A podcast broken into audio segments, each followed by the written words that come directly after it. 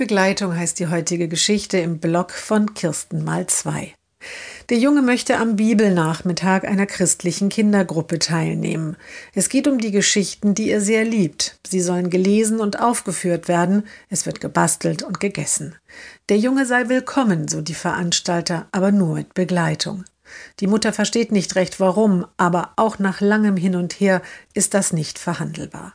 Also fragt sie einen Dienst an, über den sie schon öfter mal Studierende bekommen hatte, um mit ihrem Sohn etwas zu unternehmen. Die Leiterin des Dienstes verspricht, dass jemand kommt. Kurz bevor es losgehen soll, klingelt das Handy der Mutter und ein Mann meldet sich. Er komme leider etwas später. Die Mutter schickt den Jungen schon mal rein und weil die Veranstalter wissen, dass gleich eine Begleitperson kommt, kann die Mutter schon gehen. Als sie abends kommt, sitzen die Kinder noch im Kreis. Der Junge, acht weitere Viertklässler und dazwischen ein grauhaariger Mann, der augenscheinlich über 70 ist und sich auch auf einen der kleinen Stühle gequetscht hat.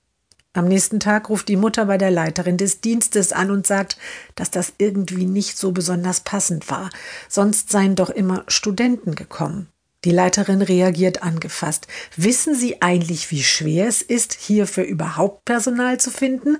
Ich finde, Sie können froh und dankbar sein, dass ich jemanden auftreiben konnte. Ist ja auch nicht jedermanns Sache, so eng mit Behinderten zu arbeiten.